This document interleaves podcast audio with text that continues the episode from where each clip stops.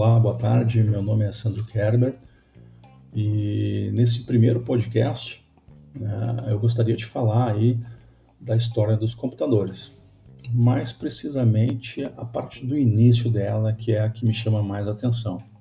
Né. A busca pela automatização de tarefas e pela obtenção de resultados de cálculos matemáticos, mesmo que de operações mais simples, de uma forma rápida e confiável, ela não é uma demanda dos tempos atuais, mas sim de longa data. Ah, e nesse podcast eu gostaria de falar um pouco do início dessa busca, assim como eu já havia relatado anteriormente, né? pois me chama muita atenção o, o pioneirismo, a engenhosidade, a criatividade e a complexidade na criação de alguns desses dispositivos aí que foram os precursores né, dos computadores que nós conhecemos hoje. Por incrível que pareça, essa história, essa necessidade, eh, ela não se iniciou nas últimas décadas, como as pessoas, em especial aí os mais jovens, né, possam imaginar. Eh, existem registros que apontam que tudo isso se iniciou há aproximadamente uns 7 mil anos atrás, com o bom e velho ábaco. Né? Exatamente, é aquele retângulozinho de madeira com diversas contas, né? Uh, que nós, e, e, quando eu digo nós, eu digo as pessoas da minha geração, que estão hoje aí na, na casa dos 30, 40 anos, né? que, que assim como eu, uh, em seu tempo de escola primária, só foi saber e ver um ábaco, é, esse instrumento milenar, né, uh, pela TV, uh, ah, em alguma reportagem do Globo Repórter, alguma coisa do tipo, né, que, que mostrava as crianças asiáticas fazendo cálculos enormes em apenas alguns segundos, enquanto a maioria das crianças da, da minha época, né, na sala de aula lá, nós travávamos uma verdadeira batalha campal né, para fazer um punhado de continhas básicas lá.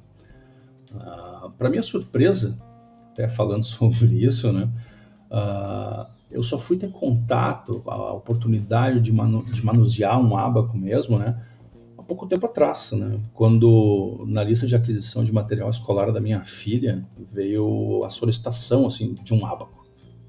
Uh, e olha, eu devo dizer que foi uma experiência muito boa, assim, muito legal mesmo, quando a minha filha, que na época tinha sete anos, me ensinou como é que funcionava o, o. Realmente é, é, um dispositivo fascinante, assim, é muito simples e, e preciso de se usar. Né? Bom, mas vamos retornar aqui ao assunto proposto. Né? Uh, ainda sobre o ábaco, o seu surgimento se deu devido à expansão do comércio e da necessidade de realizar uh, somas e subtrações de uma forma rápida e confiável, né? Uh, afinal, as ciências exatas elas causam dificuldades para boa parte da, da humanidade desde sempre, né? Uh, então, avançando um pouco essa história, no ano de 1550 nasce na Escócia John Napier, uh, de genealogia rica e, e nobre e de grande influência política e financeira, de estreitos laços com a família real e considerada dona de, de uma das 20 maiores fortunas da Europa uh, na época.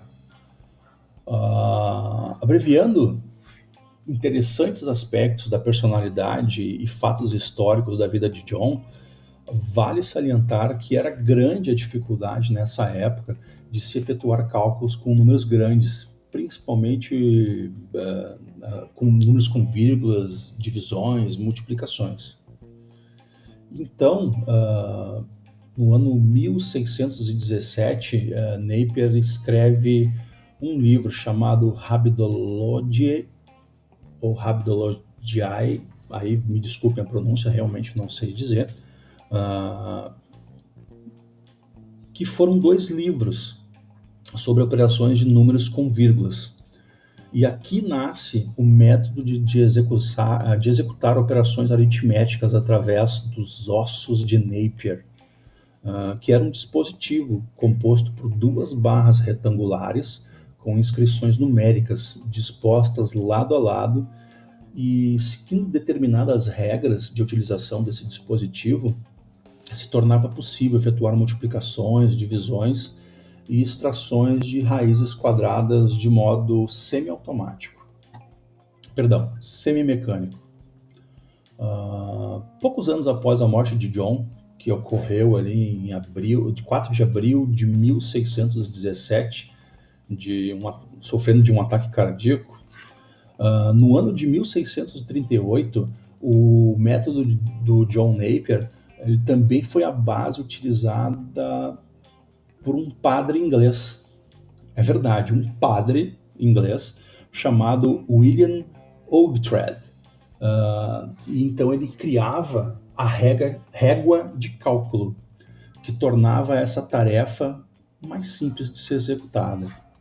Uh, esse mecanismo uh, ele consistia em uma régua, como o próprio nome já diz, uh, que possuía uma boa quantidade de valores pré-calculados e organizados de uma forma que fossem acessados automaticamente e os resultados eram indicados por uma espécie de ponteiro, né? Mas a desvantagem desse método é que apenas os números pré-existentes na régua podiam ser calculados. Uh, novamente, poucos anos depois, mas em um intervalo um pouco menor de tempo, nós temos a revelação do invento criado pelo matemático, escritor, físico, inventor, filósofo e teólogo católico francês Blaise Pascal, considerada a, a primeira calculadora mecânica da história. Uh, então, nesse caso, nos é apresentada a famosa máquina de Pascal, que tinha seu funcionamento baseado através de rodas interligadas, engrenagens, né, interligadas que giravam uh, na realização desses cálculos. Inicialmente, essa máquina foi concebida para efetuar as quatro operações matemáticas, mas dela, na prática, só se conseguiu fazer somas e subtrações. Para encerrar esse podcast uh, e também uh, os relatos desses saltos tecnológicos obtidos nos anos 600, mais precisamente ali no ano de 1672, foi o alemão Gottfried Leibniz que obtém a criação de uma calculadora que de fato conseguia entregar soma, divisão e até mesmo raiz quadrada. Uh, eu quero agradecer uh, aos que me escutaram até aqui e deixo uma sugestão uh, para os que se interessam nesses fatos antigos, um, uma rápida pesquisa sobre esses, esses projetos, né, essas máquinas, esses dispositivos que foram inventados e vocês vão se impressionar com, com, com os esquemas das máquinas, as, as ilustrações de como elas, elas eram. Uh, realmente são dispositivos fascinantes e até serve como inspiração né, para nós, uh, levando em consideração a dificuldade que se tinha na época né, uh, em descobrir as coisas e fabricar esses inventos, essas máquinas. Né? Uma boa tarde para todos aí e até a próxima.